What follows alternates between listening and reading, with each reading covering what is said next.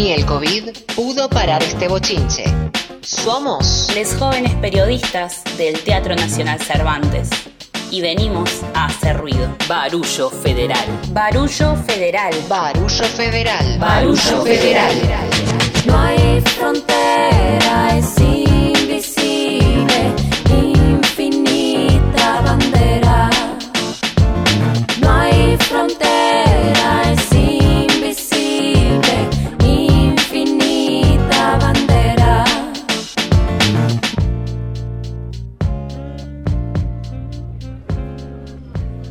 ¿Estamos en hora? Para un poco, emoción. Es que es la primera vez que vengo al Cervantes a ver una obra. ¿En serio? No puede ser.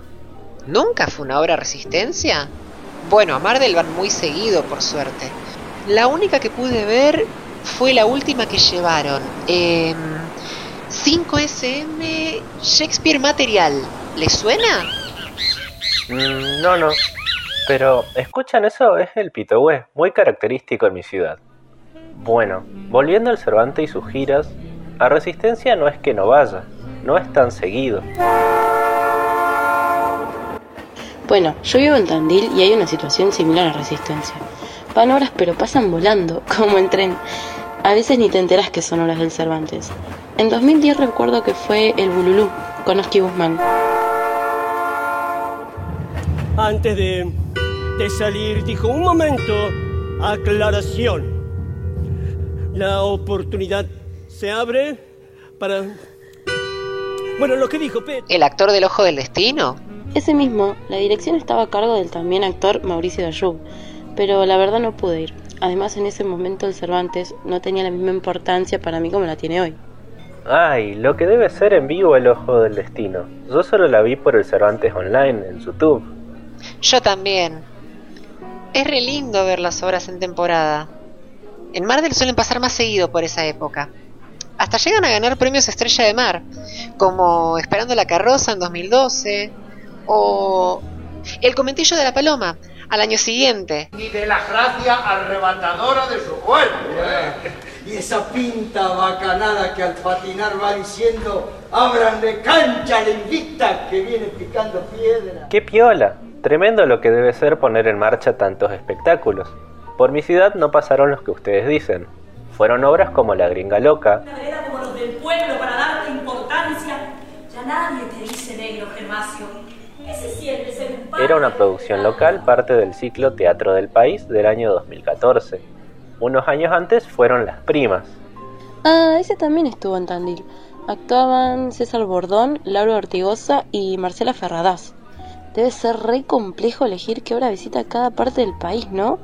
Imagínense el enrosque que debe ser, con la presión de ser el Teatro Nacional y tener que estar presente en todo el país.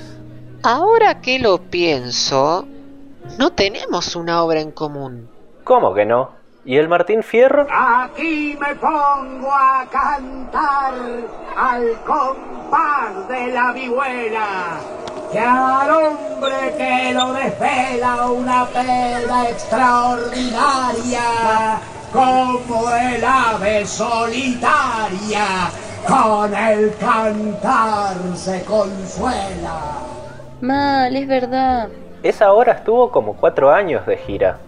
Parece ser la más federal de todas.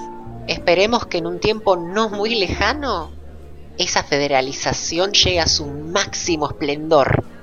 Y de la noche a la mañana no se va a dar. Pero de a poco sí. Bueno, luego de estrenar la comedia es peligrosa van a salir de gira. Ay, sí, esperemos que vayan a Mardel. Si es así, me van a tener en la primera fila. Bueno, pero esto que está pasando ahora viene un poco de la mano con lo que dice Seba. ¿Qué flayas? Nosotros ahora mismo, tres amigues de tres ciudades lejanas entre sí y de capital, Posta, que nos juntamos para ver la Dama Boba en el centenario del Cervantes. más federal que esta platea, Che, mucha charla, mucha charla, pero ya estamos sobre la hora. ¿Vamos yendo? Hoy nosotros al Cervantes. y pronto el Cervantes a nosotros.